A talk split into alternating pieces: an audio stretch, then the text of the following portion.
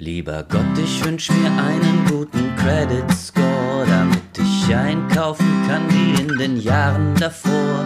Meine zwei, drei Kredite sind nur Makulatur. Lieber Gott, gib mir einen guten Credit Score. Lieber Gott, ich wünsch mir einen guten Credit Score. Dann käme mir mein Leben nicht so sinnlos vor. Prall gefüllten Taschen steige ich empor. Lieber Gott, gib mir einen guten Credit Score. Lieber Gott, es kommt mir alles etwas spanisch vor. Der Gerichtsvollzieher stand gestern vor meinem Tor. Meine schönen Dinge lagern jetzt im Pfandkontor. Dabei hatte ich doch so einen schönen Credit Score. Hallo und herzlich willkommen zu einer weiteren Folge von Dr. Datenschutz, der Podcast der Intersoft Consulting Services AG. Bei mir ist Cornelius und ich bin Laura. Wir sind beide als Juristen und Datenschutzbeauftragte tätig und wir berichten monatlich für euch aus der Welt des Datenschutzes. Hallo Cornelius. Hallo Laura. Schön dich zu sehen und vor allen Dingen, ich sehe, du bist bei bester Stimmung, weil ich finde, wir haben heute eins der coolsten Themen seit langem. Ich freue mich schon seit geraumer Zeit darauf, mit dir über ein ganz spezielles Unternehmen und deren mh, Geschäftsmodell. ja zu sprechen. Und Mhm. ich habe dann immer gedacht, so, mm, jetzt warten wir noch und vielleicht gibt es da noch ein Urteil und ah, und dann mal schauen. Vielleicht kommt ja meine Aufsichtsbehörde und und und. Und ich wollte irgendwie mehr Futter, außer meine pure, ablehnende, sehr, sehr, Mm, sehr, sehr kritische Haltung. Und nun kam der EuGH im Dezember und hat eine interessante Entscheidung gehabt zur Schufa. Und ich dachte, yes! Nicht Mm. irgendein Gericht, nicht irgendeine poplige Aufsichtsbehörde, nein! Der EuGH hat sich positioniert und ich habe gedacht, jetzt, jetzt geht's only. los. Ja. Genau. Und ich habe gedacht, jetzt können wir loslegen. Ich warte gefühlt schon seit drei Jahren darauf, mit dir über ein Schufa, Mhm. ein ganz gepflegtes auf unserem, naja, Boulevard-intellektuellem Niveau. Boulevardesk mit persönlichen Meinungen durchtränkten, subjektiven Podcast. Bash. Ja. Ha. So. So. So ist mein Plan gewesen, schon lange. Okay. Ich glaube, Ja. ich glaube ja insgeheim, der EuGH wusste das. Und das war quasi das Weihnachtsgeschenk an die Datenschützerin Laura. Ich habe das jedenfalls einfach mal so gewertet und Mhm. finde, es ist ein Feuerwerk des Bashings auch durch andere und es macht so viel Spaß und deswegen habe ich mir das quasi, ich habe schon gedacht, so, oh, schaffen wir es noch vor Weihnachten und dann habe ich gedacht, nein, so starten wir in das Datenschutzjahr. Okay. so, Let's go. Let's go, Laura. Okay. Gut. Also, ich fasse deine, deine fulminante Ankündigung kurz zusammen. Mhm. Wir reden über die Schufa. Und ähm, wir reden so über, also, manchmal. nee, nee, stimmt, nee, ist doch, ist doch, also, es ist, ist jetzt, klingt jetzt unromantischer, als es ist. Denn wir reden grundsätzlich über das Geschäftsmodell, über die datenschutzrechtlichen Schwierigkeiten, Nee. was der, der EuGH dazu sagt, was denn jetzt äh, zu erwarten ist, ob es denn überhaupt so ein großer Wurf ist. Also ist es jetzt eigentlich sensationell oder nehmen wir das Urteil nur als Aufmacher, um über die Schufa zu reden? Bashing zu betreiben. Genau. Also beides wäre völlig in Ordnung für mich. Mhm. Hauptsache, wir können die Gelegenheit mal nutzen, einen nicht nur polemischen, sondern durchaus auch fundierten Blick darauf zu legen, was passiert da eigentlich. Vielleicht auch einfach mal ganz kurz, wie ist das einzusortieren, was macht Ja. eigentlich die Schufa, warum ist das datenschutzrechtlich relevant, welche Probleme gibt es genau. Und dann vielleicht auch am Rande sei erwähnt, dass um die Schufa es ja eine ganze Reihe an Urteilen auch in der Vergangenheit schon gab, auch vor allen Dingen zum Schadensersatz. Wer da mal ein bisschen reingucken will, kleiner Disclaimer am Anfang, das können wir sicherlich heute in der Gänze gar nicht alles besprechen, weil auch die ganze Thematik zum Schadensersatz würde jetzt einfach ein Stück weit zu weit führen. Aber wir packen euch da mal zwei, drei repräsentative Urteile auch in die Shownotes. Ähm, Ihr findet es ja immer in den Shownotes in, in den Podcast-Hinweisen oder Infos ähm, eures jeweilig bevorzugten Podcast-Anbieter. Solltet ihr das über unsere Dr. Datenschutz-Seite hören, weil die Frage vor kurzem von einem Hörer kam, da gibt es so ein kleines Icon, das, da ist so ein kleines i drauf. Das ist so ein Info-Icon, da kann man draufklicken, wenn der Player angezeigt wird. Und da kann man dann letztendlich auch die Shownotes alle sehen. Also ihr müsst da jetzt nicht vergeblich überall suchen. Für viele ist vielleicht klar, aber gerade wenn man es im Player äh, den Podcast hört, auf der Webseite ist das vielleicht nicht so ganz so offensichtlich, um hier nochmal eine Hilfestellung zu geben. Das, glaube ich, können wir wahrscheinlich heute nicht auch noch besprechen. Ich meine, dann können wir noch mehr Schufa-Bashing machen, also good for me, aber ich glaube, dann reden wir hier irgendwie ein bisschen zu lange. Mhm. So, also, Cornelius, wir, wir machen das hier Feuerzangenbowle. Ich starre mich mir jetzt ganz dumm an und du erklärst mir mal, was macht eigentlich die Schufa? Ja, also, die Schufa Hm? sammelt Daten. Ja, korrekt. Grundsätzlich ist ein privatwirtschaftlich organisiertes Unternehmen, ne? Also es ist keine, Ja. keine staatliche Stelle oder irgendwas in der Form, sondern das sind Mhm. irgendwelche Jungs und Mädels, äh, die sich zusammengetan haben und haben gesagt, wir sind ein Unternehmen. Wie man das halt so macht. Die Schufa Holding AG. Ne, mit einer langjährigen Geschichte etc. Im Grunde ist es eine Auskunftei. Ja. Und die hat sich zum Geschäftszweck gemacht, Daten über Personen, wir, reden wir über Auskunfteien an sich oder, oder, nee, wir reden jetzt nur über die Schufa. Also die Schufa. Wir reden nur über die Schufa. wir reden nur über die Schufa. Ja, Also die Schufa, die sammelt über jeden, dem sie habhaft werden, würde ich sagen, also von Privatpersonen oder von natürlichen Personen. Sie sammeln Daten über natürliche Personen, worüber sie Aussagen über die Kreditwürdigkeit der Person anstellen. genau. Und diese Daten, beziehungsweise dieser Score, den sie berechnen, der speist sich aus verschiedenen Quellen, der speist sich aus Bankdaten, aus öffentlichen Registern etc. Mhm. Daraus errechnen die einen Score. Mhm. Dieser Score, der Mhm. wird im Grunde, äh, verkaufen sie diesen Score. Ja, genau. Das ist im Grunde das, was sie verkaufen. Also eine Das Bank oder irgendein anderes Unternehmen, äh, das etwas verkaufen möchte und sich über die Kreditwürdigkeit oder über die finanzielle Seriosität ihres potenziellen Partners nicht Genau. ähm, ganz sicher sind, fragen diese Daten ab. Genau. Und, ich meine, das wird ja dann wahrscheinlich später noch der größte Diskussionspunkt sein, und entscheiden dann anhand dieses Scores, nicht nur vielleicht alleine, aber es ist auf jeden Fall ein wichtiger Gradmesser, ob jemand einen Kredit bekommt oder das Auto kaufen darf oder irgendwas. So, das macht die Schufa. Mhm. Das macht die Schufa. Die hatte schon eigentlich seit den 70er Jahren, der hatte die schon eigentlich ein Datenschutzproblem, um es mal so zu sagen. Also seit, seit was, was ist, seit, seit 77, nee, seit den 70er Jahren haben die auf elektronische Datenverarbeitung umgestellt. Ja. 1985 kam das Schufa-Urteil. Mhm. Danach dürfen Kundendaten nur an die Schufa übermittelt werden, wenn die Kunden einverstanden sind. Die sogenannte Schufa-Klausel.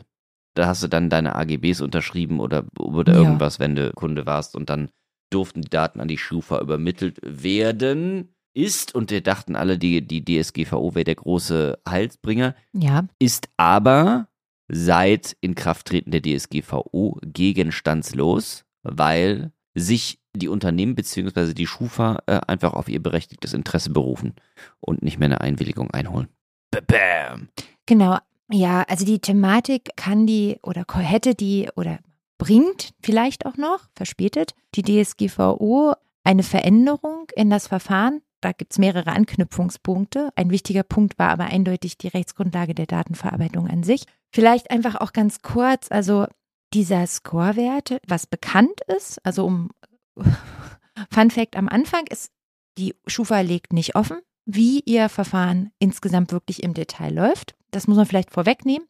Aber mittlerweile sind ein paar mehr Informationen zu dem Verfahren bekannt, zumal auch die Schufa einfach das Rad nicht neu erfunden hat. Die Berechnung eines Scorewerts beruht auf einem, ja, statistisch-mathematischem Analyseverfahren. Das hat ja nicht die Schufa erfunden, sondern das haben letztendlich Mathematiker letztendlich erarbeitet. Dabei muss man sich vorstellen, dass sobald eine Information letztendlich in dem Verfahren einem bestimmten Wert zugeordnet werden kann und dadurch statistisch auswertbar ist, ist theoretisch jede Information dazu geeignet, um in einen Scorewert einfließen zu können. Was definitiv klar ist, ist, dass die Merkmale bei der Schufa eine Rolle spielen wie Alter, Anschrift, ganz wichtiger Punkt, Straße und Postleitzahl, sowas wie der Beruf, das Nettoeinkommen, sozioökonomische Daten aber auch, wie zum Beispiel Branche des Arbeitgebers. Und gerade, also schon mal kurz vorweggreifend, also alleine die Anschrift kann nicht ausschlaggebend sein. Da steht auch im BDSG, aber Postleitzahl und Straße sind auf jeden Fall immer noch Punkte, die mit einfließen. Und dadurch. Moment mal ganz kurz, aber ähm, die Schufa äh, sammelt doch nicht Daten über mein Nettoeinkommen. Oder tut sie das? Also, soweit ich weiß, werden es die gesamte Bonitätseinschätzung, da wird ein Komplettwert gebildet und auch das kann durchaus Teil davon sein. Ah ja, okay. Also, es ist nicht so ganz einfach. Sieh mal an. Also, Cornelius, ganz offen, ich habe auch nur recherchieren können in Artikeln, in Recherche.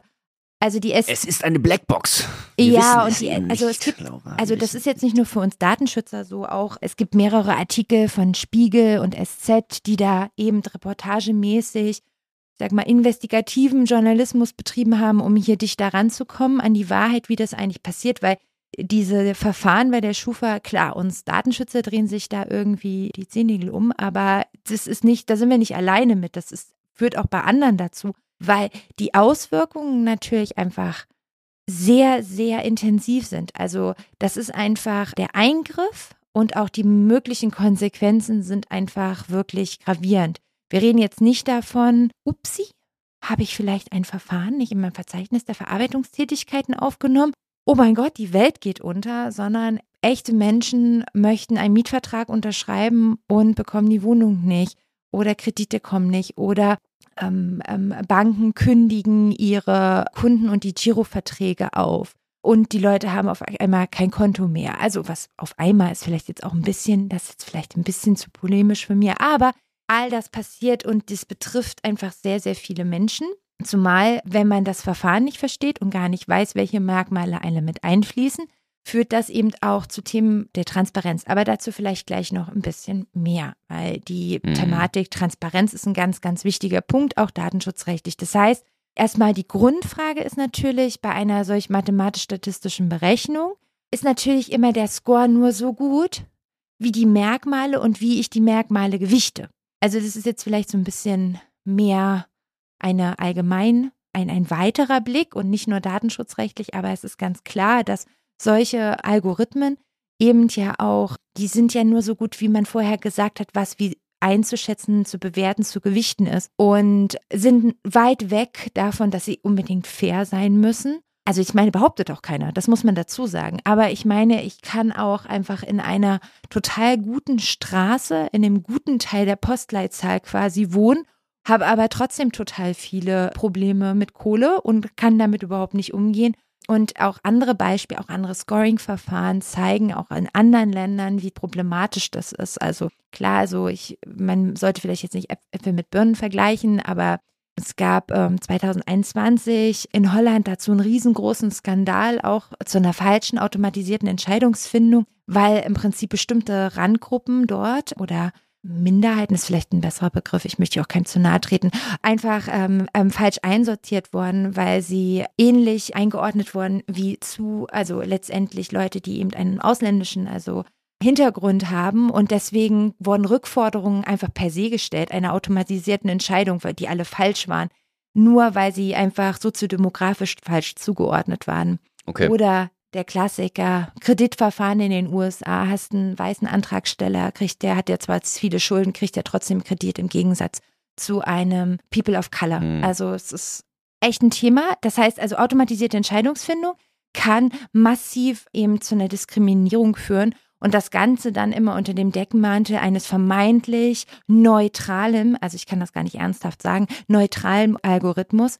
Und wenn man sich anschaut, wie sich das entwickelt, wie datengetrieben wir sind, steuern wir ja möglicherweise eine total datenbasierte Diskriminierung. Deswegen, ich finde, man kann da schon mal auch so ein bisschen global pauschal mal drauf gucken. Ach ja, so? äh, unbedingt. Und vor allen Dingen äh, ja auch, finde ich, sollte man das ja auch mal in den Kontext setzen zu anderen Verarbeiten oder anderen Unternehmen irgendwie und wie sich Aufsichtsbehörden, wie sich Politik grundsätzlich dazu stellt. Ja, absolut. Also das ist jetzt vielleicht auch nur subjektiv, aber da ist jetzt doch mein Eindruck, dass sich da die, die hessische Datenschutzaufsicht, die da über die Schufa guckt, Hm, also dass die schon mal ein, zwei Augen zumachen, den Eindruck hat man. wenn es darum geht und dass das natürlich, also dass das politisch gewollt ist und dass so eine grundsätzliche Auskunftei jetzt ja schon irgendwo ihre Daseinsberechtigung hat, das möchte ich auch gar nicht Mhm. in Frage stellen. Ja. Aber wenn man sich doch anschaut, was auch dann viele Aufsichtsbehörden, und da haben wir, reden wir ja ständig drüber, wie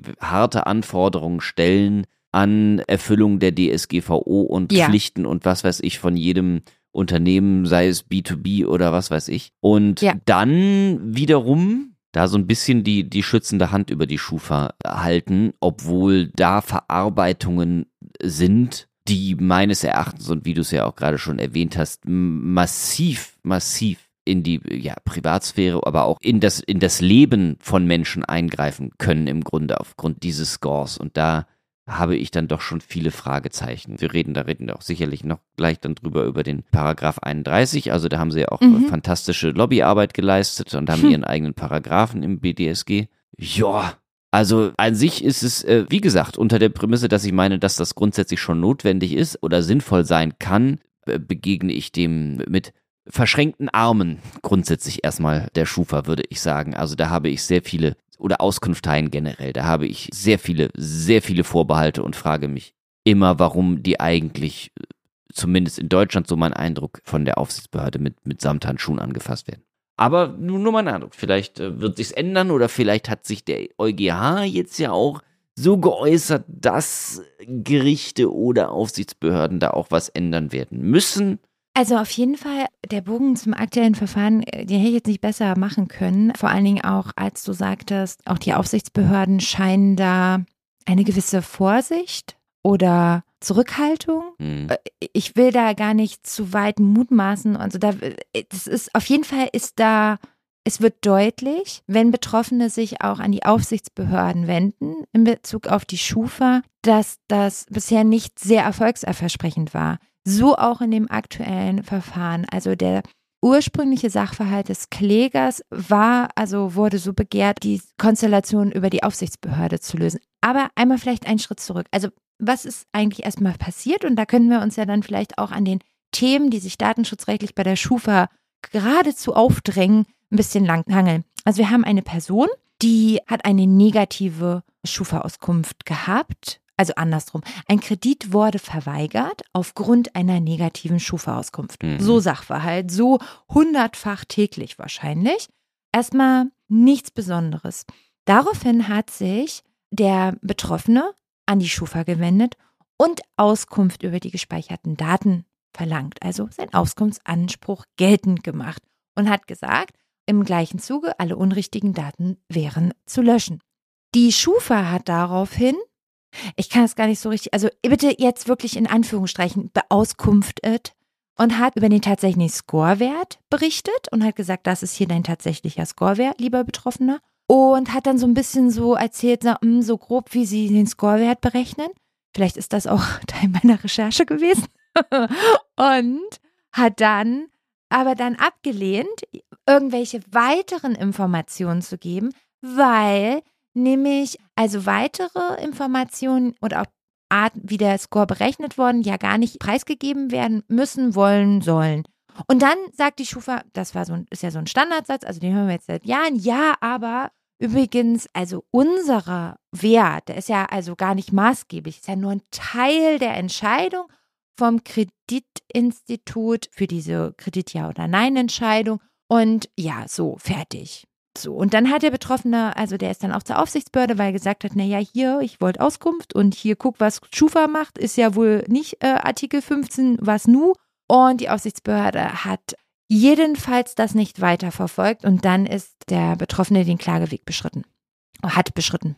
Ich rede ein Quatsch heute. Und ich glaube, sie hat auch einfach falsche Daten, also gespeichert, oder? Äh, War da nicht auch noch, dass das die, ich glaube, sie hatten, also es war sehr, irgendwelche veralteten Daten äh, sind in den Scoring-Wert mit eingeschlossen. Ich glaube, es ging um Ja. fehlerhafte Eintragungen oder sowas. Ja, so jedenfalls auch die Vermutung des Betroffenen. Also deswegen hat der Betroffene ja sowohl Auskunftsanspruch geltend gemacht als auch Löschung unrichtiger Daten verlangt. Aber so weit ist derjenige ja gar nicht gekommen an diesem Punkt des Verfahrens, weil ja die Schufa einfach schlichtweg gesagt hat, nee, also hier Einzelinformationen, das können wir ja nicht preisgeben, ne? Das, das geht ja nicht, ne? So, Ja. und das war so ein bisschen die Ausgangssituation. Und da wird gleich das große, große Dilemma klar. Also, wir haben also einen Betroffenen, die Rechte des Betroffenen wird durch diese wir sagen jetzt mal nicht, also ich will die Ergebnisse vom EuGH auch nicht vorwegnehmen, jedenfalls Entscheidungsvorbereitung der Schufa. Dadurch wird ja massiv eingegriffen in die Rechte des Betroffenen. Der möchte jetzt nun wissen, ja, wie ist denn das zustande gekommen? Also quasi die Betroffenenrechte als quasi die Magna Carta der DSGVO macht das gelten und perlt so Lotus-Effektmäßig an der Schufa ab. Also, wow. fetzt jetzt nicht so richtig, wenn man mal ehrlich ist. Mich hat ja auch schon das eine oder andere Begehren eines Betroffenen ordentlich schwitzen lassen, aber das ist halt nun mal so. Also. Solange es kein Querulantentum ist. Nein, kein. Nee. Nein. Ja. nicht, nicht Querulantentum. Nicht Querulantentum. Nee, hier sind sehr also, reale Lebenssachverhalte. Ja. Ne? Wie, wie, dem auch grundlegend ähm, hier vorliegend. Toller Satz. Also. So, also der Junge war unzufrieden, meinte, das ist alles scheiße, das sind fehlerhafte Eintragungen, ich habe den Kredit nicht bekommen, deswegen ja. alleine. Ja, genau. Und hat sich deswegen ans VG Wiesbaden, ne? Verwaltungsgericht Wiesbaden. Genau, das ging nach Wiesbaden und ehrlicherweise finde ich, was das VG Wiesbaden hier gemacht hat, eine sehr kluge Entscheidung. Die haben nämlich zwei Fragen dem EuGH vorgelegt. Also sie haben sich jetzt nicht gedrückt um die Scheidung, sondern haben es letztendlich eskaliert. Aus meiner Sicht eine wirklich kluge Entscheidung. Man hätte auch durchaus, also mit den bestehenden Entscheidungen, die so schon rumgeistern in der Rechtsprechung, vielleicht auch einen anderen Weg gehen können. Aber haben hier letztendlich vorgelegt. Und Kern, also vor allen Dingen der Hauptpunkt ist die erste Vorlagefrage. Die zweite Vorlagefrage ist so eine wenn nein, dann Frage. Ich würde die mal vorlesen, ist ein bisschen umfangreicher, aber das sind die Vorlagefragen ja häufig. Das VG Wiesbaden hat halt vorgelegt und hat gesagt, erstens stellt die automatisierte Erstellung eines Wahrscheinlichkeitswert eine ausschließlich auf einer automatisierten Verarbeitung beruhenden Entscheidung dar, die rechtliche Wirkung entfaltet oder die betroffene Person erheblich beeinträchtigt, wenn dieser mittels personenbezogener Daten der betroffenen Person ermittelte Wert an einen dritten Verantwortlichen übermittelt wird und jener Dritte diesen Wert für die Entscheidung maßgeblich zugrunde legt. Erste Frage, das können wir gleich ausklamüsern. Und zweitens dann, falls die erste Frage verneint wird, also das nicht zutreffend ist, stehen Artikel 6 Absatz 1 DSGVO und Artikel 22 DSGVO der Regelung in Paragraph 31 BDSG entgegen.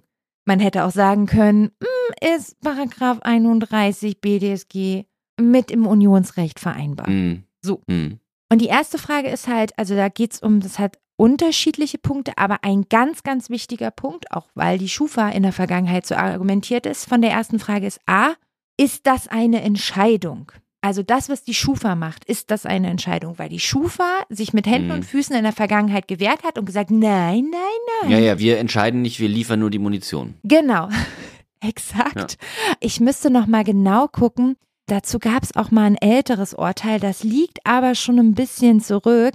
Das war irgendwann schon mal boah, beim BGH.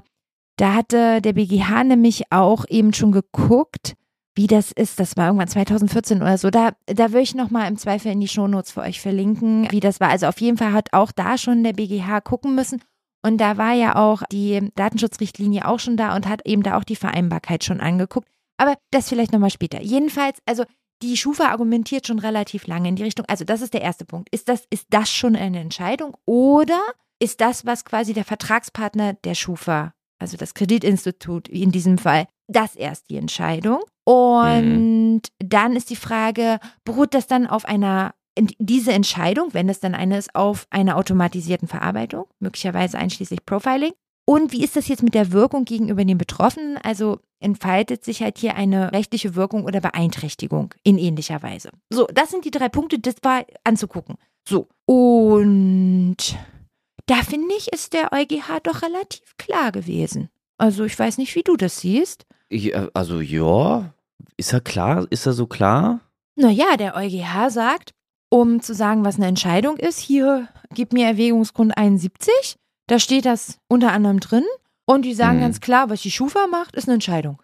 Das alleine verändert schon aus meiner Sicht das gesamte Argumentationskonstrukt, was die Schufa hier aufgebaut hat, massiv. Weil die immer gesagt haben, erstens, was wir machen, ist gar keine Entscheidung. Und zweitens, natürlich argumentieren die so, weil sonst Artikel 22, äh, naja, egal.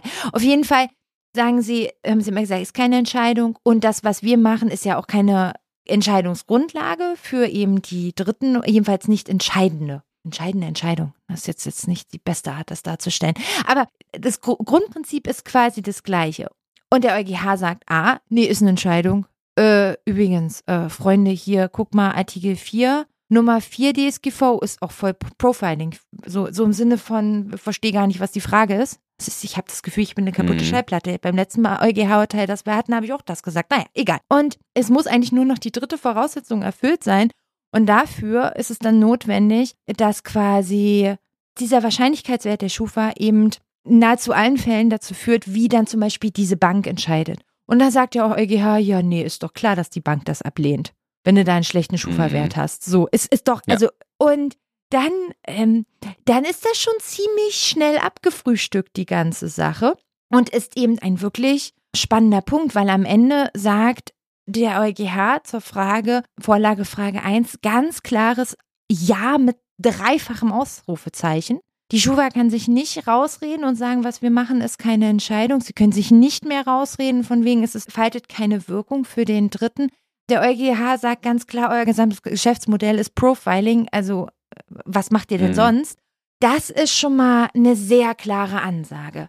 Denn dann wird es natürlich schon sehr spannend, ob sich auch die Schufa aus diesen Pflichten so rausziehen kann und auch auf das in der gleichen Art und Weise, wie sie es bisher gemacht hat. Und auch die Frage, können die Verarbeitungen auf die gleiche Rechtsgrundlage gestellt werden wie bisher? Also das ist schon, da ist jetzt ein bisschen Bewegung drin. Ach ja, und übrigens, Paragraph 31 BDSG hat auch gleich noch eine Klatsche weggekriegt. Aber du wolltest dir vielleicht noch mal was zu sagen, weil da bist du immer besser drin. Was ist denn da in Paragraph 31 BDSG? Was ist da so los?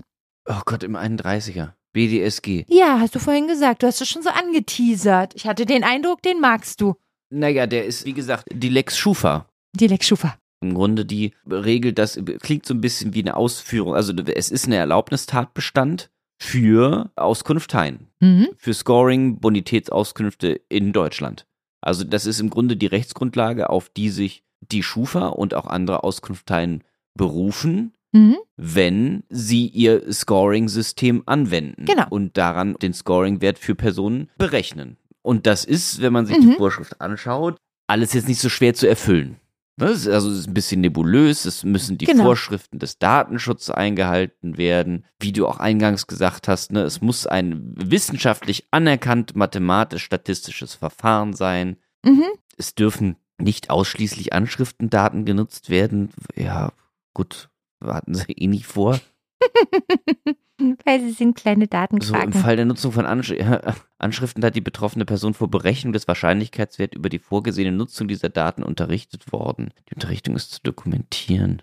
Ja. Mhm. Also das geht, das geht jetzt ziemlich weiter. Aber im Grunde so, um es so zu sagen, es ist im Grunde die Rechtsgrundlage für Scoring bzw. Profiling, so wie es die Schufa oder andere Auskunfteien in Deutschland betreiben. Und dann könnte man, wie du ja auch selber angeteasert hast, fragen, naja, wie verhält sich das denn mit Artikel 20 und mit Artikel 6 der DSGVO? Ja. Bekommen wir, ist das nicht ein bisschen ein Widerspruch, wenn wir eigentlich vor allen Dingen auch schon in Artikel 22 geregelt haben, was und welchen Umständen ein Scoring zu erfolgen hat mhm. und erfolgen darf. Mhm. Es ist also vor allen Dingen halt die Gefahr, dass Artikel 22 halt umgangen wird und die Anforderungen, die da gestellt werden, ist halt relativ gut. Also ich meine, grundsätzlich muss man sagen, Artikel 22 selbst bietet ja in Absatz 2 Litera B ja sowieso so also eine Öffnungsklausel, also der Gesetzgeber konnte ja hier was machen, also so ist es ja nicht und hat das ja dann eben auch mit 31 BDSG gemacht. Dennoch ist natürlich die Anforderungen aus dem Unionsrecht dürfen ja nicht umgangen oder unterschritten werden. Also wenn, wenn man also von Öffnungsklauseln Gebrauch macht, dann, also man kann das gerne auch übererfüllen, über drüber datenschutzrechtlich. Aber mit weniger ist man quasi nicht zufrieden. So wie immer im Leben. Mit weniger ist keiner zufrieden. So auch nicht der EuGH mit nationalrechtlichen Regelungen. Und das ist im Prinzip die Frage. Mhm. Also bleibt A, 31 BDSG halt diesen Anforderungen dahinter zurück, beziehungsweise viel schlimmer vielleicht noch, umgeht es quasi die Anforderungen von 22. Und das war, fand ich jetzt nicht ganz uninteressant, weil der EuGH hat gesagt, das müssen ja nationale Gerichte entscheiden und äh, verweist das quasi zurück äh, nach Wiesbaden und sagt aber im gleichen Atemzug, dass man doch erhebliche Bedenken hinsichtlich der Vereinbarkeit dieses Paragraphen 31 BDSG Mm. mit dem Unionsrecht hat. Also ist vielleicht nicht die mega Riesenklatsche, aber ist ein bisschen, erinnert mich schon so an Paragraph äh, 26.1 BDSG. Und wir besprachen das ja letztes Jahr oder letzten Sommer. Und das war auch nicht direkt betroffen, aber eine Norm, die wortgleich ist, die da abgewatscht wurde. Mhm. Und da denke ich mir dann so, naja, also wenn der EuGH schon erhebliche Bedenken hat mit der Vereinbarkeit, das ist ja nicht ein Zaunfall. Das ist ja Winken mit dem ganzen Zaun und ach, Nachbarszaun auch noch. Also Ja. dementsprechend, der, der, der, der, der bin ich jetzt gespannt, was das Verwaltungsgericht Wiesbaden daraus macht. Also die Schufa hat ja total entspannt auf das Urteil reagiert, ne? Vom EuGH und hat gesagt, nee, wieso, ist doch alles schick. So.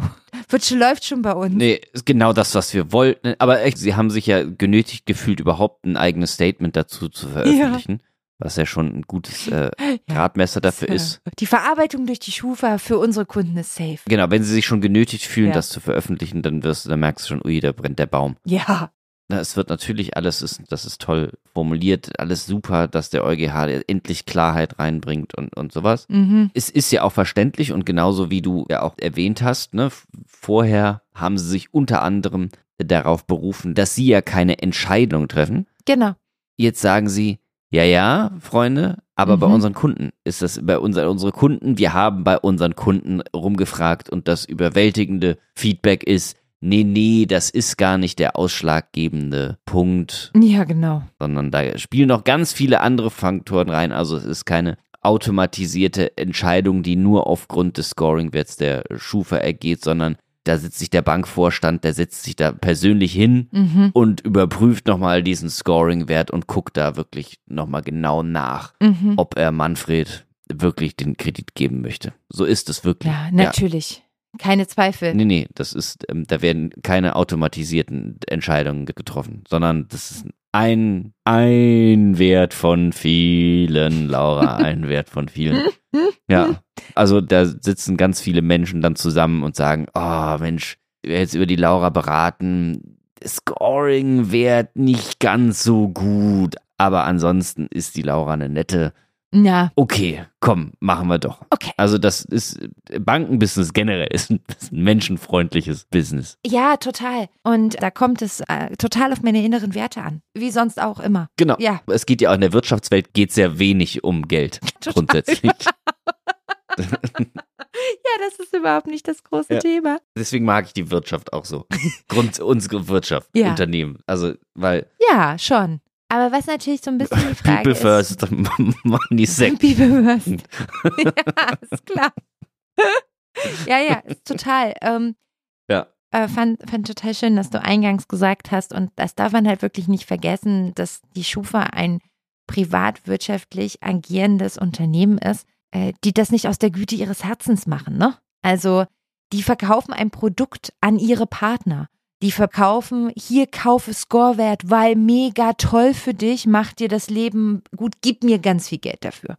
Also, es ist ja nicht so, nicht, dass eine staatliche Institution hier mehr oder transparenter oder, oder irgendwas anderes Besseres versprechen würde. Das will ich damit überhaupt nicht sagen. Nur darf man das nicht vergessen, auch wenn die Schufa sich jetzt so. Das habe ich auch gerade gefragt. So, ne, es wäre, wenn der Staat diese Daten sammeln würde, dann wäre es ja natürlich Ja, noch sehr viel kritischer, klar. ne? Und die Gefahr des Missbrauchs. Also deswegen ist es auf der anderen Seite schlecht, dass es Privatunternehmen ist, weil die eben nicht irgendwie einer besonderen Aufsicht überlegen, sondern sich das halt irgendwie zurechtschustern, wie sie es haben. Auf der anderen Seite Mhm. ist es natürlich auch gut, wenn der Staat nicht, Stichwort China, sich den eigenen Scoring-Wert über seine Mitbürger berechnet. Ja, absolut. Aber, aber klar, man könnte, wenn es ein staatliches Unternehmen wäre, könnte man natürlich die Schufa sehr viel mehr an die Kandare nehmen in dem Sinne, ne? Und die Regeln vielleicht auch transparenter und würde ich sagen, bürgerfreundlicher zu unternehmen. Aber es ist am Ende des Tages doch keine Option. Nee, und das ist auch nur in einer idealen also das ist fast schon so eine Utopie, in der man ja glauben würde, der Staat würde nicht in einer Abhängigkeit, also auch in, also in wirtschaftlichen Abhängigkeiten dann stehen. Das zeigen ja staatliche Unternehmen, die es auch in der Vergangenheit gab. Es, es, es funktioniert ja halt einfach auch nicht wirklich. Also der Gedanke, dass die Schufa ja auch kundengetrieben ist, so, also das, was man ja dann mhm. quasi als schlechtes Feature einem privatwirtschaftlich agierenden Unternehmen hier in diesem Kontext jedenfalls zuschreiben würde, naja, und allen anderen halt auch, ist ja nicht so, als ob das nicht bei auch einer staatlichen Einrichtung auch so wäre oder so sein könnte. Das ist, mh, hm, ja. weiß ich nicht, weiß ich nicht.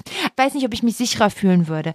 Aber es ist natürlich jetzt schon so die Frage, also grundsätzlich begrüße ich dieses Urteil. Ich finde, es hat äh, in mehreren Punkten eine sehr, also hat sehr klar beantwortet und quasi so eine klarstellende Funktion. Ich finde schön, dass der Schufa, dieser Zahn gezogen wurde, das, was sie machen, wäre keine Entscheidung. Das fand ich immer Hahn im Büchen. Und ich darüber, ehrlicherweise, darüber habe ich mich gefreut. Ich habe mich auch gefreut über die Klarstellung von dem, was sie machen, was das mhm. ist und das in aller Deutlichkeit. Auch das ist gut. Aber bringt das jetzt wirklich Verbesserung für Betroffene und den Bedürfnissen, die der Verbraucher hat und ich sag mal, der datenschutzrechtlich Betroffene? Bringt das wirklich Besserung? Also ich bin da skeptisch. Ja, ich auch. Am Ende des Tages also ist ja auch verständlich aus Unternehmenssicht oder aus, aus Bankensicht, was weiß ich, dann sagst du halt, ne, dann wird eine kleine Dokumentation nochmal gemacht, wo irgendein Mitarbeiter unterschreiben muss, nee, ich habe mir das angeguckt, aber ich habe ne, hiermit erkläre ich, dass es die Ablehnung des Kredites nicht nur auf dem Scoring-Wert von Manfred getroffen wurde. Ja. Ne, also es werden halt wieder irgendwelche, ja, Papier ist geduldig, irgendein Dokumentationsbullshit wieder irgendwie gemacht und dann ja. Das wäre jetzt ein bisschen in meiner pessimistischen Art, denke ich so, ist ja, ist doch egal. Also, ne, die machen einfach genauso weiter, nur das gleiche in grün. Also ich glaube für die betroffenen Rechte für Auskunftssuche und Löschung, also da ist jetzt die Position der Schufa hat sich da jetzt schon verändert. Mhm. Also ich glaube auch, dass da die Aufsichtsbehörden sich jetzt so nicht mehr wegducken können also die Aufsichtsbehörden, ja. also die eine Aufsichtsbehörde, die mhm. für die Schufa zuständig ist. Also es sind ja nicht die Aufsichtsbehörden, das ist ja, ja auch ja, jetzt so ein bisschen über einen Kamm scheren, es ist ja nur eine für sie zuständig. Richtig. Ja, ja, nee, das wird ja auch bei den anderen nicht, auch nicht ganz unkritisch gesehen irgendwie, ne? Das ist. Ja. Ähm, also das würde ich auf jeden Fall sagen. Also da in dem Bereich könnte ich mir Besserung vorstellen, weil das Rausschlawinern, was bisher gemacht wurde, aus der Situation, das klappt so jetzt nicht mehr ganz, denke ich. Oder das ist vielleicht meine Hoffnung wenn es an das Verfahren selbst geht, sogar wenn man so einen Fake-Mittelmann in der Entscheidungsfindung nicht hätte. Was wäre denn dann? Dann würde das möglicherweise für den Verbraucher bedeuten, dass Banken und andere Dienstleister und andere, die Verträge mit dir standardisiert abschließen, andere äh, Verfahren mit einnehmen müssen. Das, also es muss nicht zwangsläufig schlecht für den Verbraucher sein. Die Wahrscheinlichkeit, dass es für den Verbraucher dann aber teurer wird, halte ich für relativ groß. Und was auch definitiv ein Argument ist, ist so, das habe ich in einem Kommentar zu diesem Urteil gelesen von der Kanzlei, die haben gesagt, na ja, was ja auch passieren könnte, ist, dass jetzt Banken oder auch so äh, gerade so Mobilfunkanbieter mit langfristigen Verträgen und so, dass die ihre Kunden jetzt quasi mehr oder weniger in Anführungsstrichen zwingen, sich bei der Schufa zu registrieren, um dann dem Scoring zuzustimmen. Weil eine Einwilligung zum Scoring geht ja auch nach 22. Das wäre ja auch ähm, hier. Ja, ja. Stimmt. Absatz 2c oder so, ne?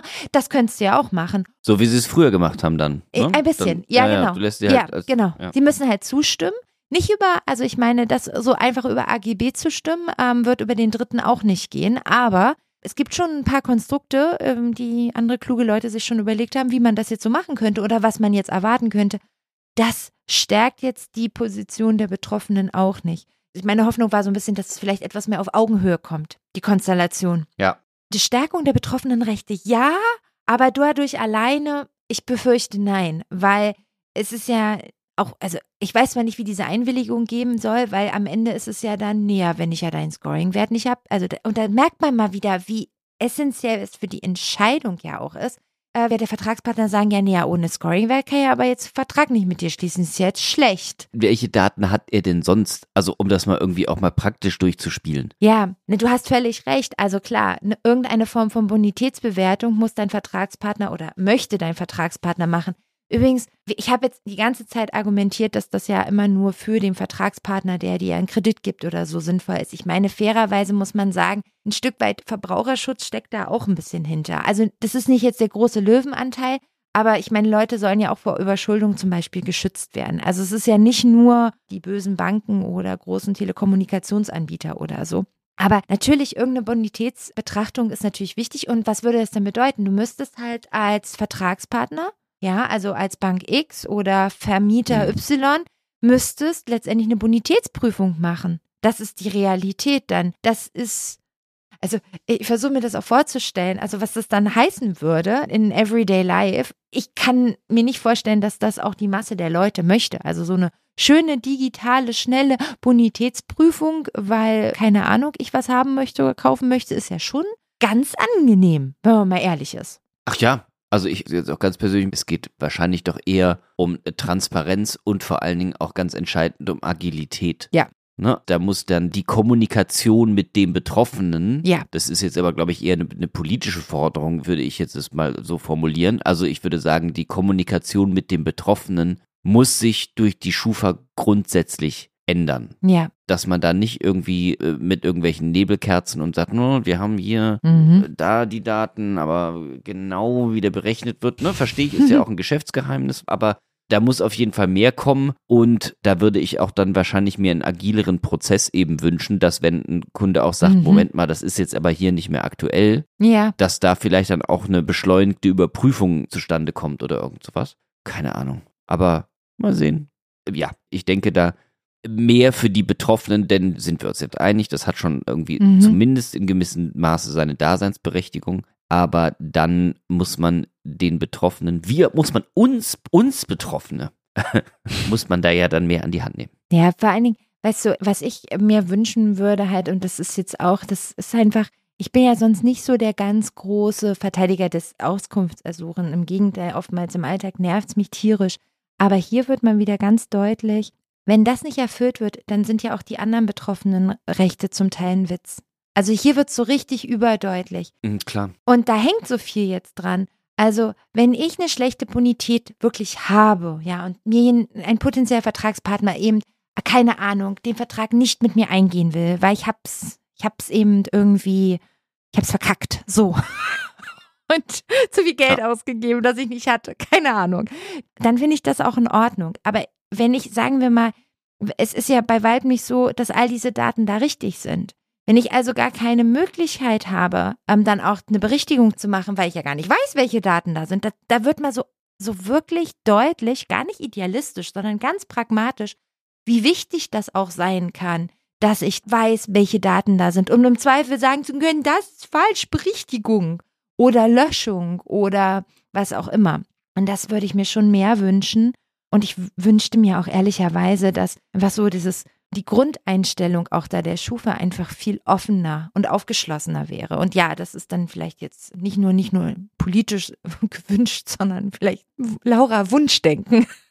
Weiß ich nicht. Naja.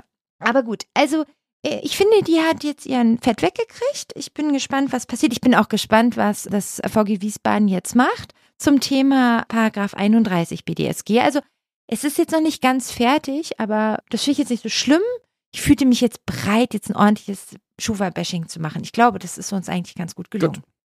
Schön. Ich finde, Ja. ich finde, jetzt könnten wir auch dann hier sagen, to be continued, wir gucken mal, was denn so passiert. Machen wir. Machen wir. Re Refresh-Button wird gedrückt ab jetzt, bis die Urteile da sind. Ja. Wie immer freuen wir uns auf eure Anregungen und eure Kritik. Kommentiert dafür gerne im Podcast oder gebt eine Bewertung bei Apple Podcast oder auch bei Spotify ab. Empfehlt uns gern weiter an andere interessierte Hörer. Außerdem freuen wir uns über jeden einzelnen Abonnenten. Wir planen schon bereits die nächste Folge. Es bleibt also spannend. Ansonsten findet ihr detaillierte Infos zum Datenschutz auf unserem Blog unter www.dr-datenschutz.de oder auch gerne unter X. Da findet ihr uns unter Dr. Datenschutz. Es hat auch nur geführt ein Jahr gedauert und ich sage nicht mehr Twitter. Naja. Hm. Schade eigentlich. Ich bin da erzkonservativ bei sowas, wenn, also wenn so Namensänderungen passieren. Ich sage Aber- auch mittlerweile mehr Meta als Facebook. Äh, Ich füge mich da so ein bisschen meinem Schicksal. Ich, ich, bin, ich bin jetzt schon so ein Boomer. Äh, Nein, das ändere ich nicht mehr. Ja, so ist es. Ja. ja, sehr schön. In dem Sinne, ciao. Tschüss und bis zum nächsten Mal.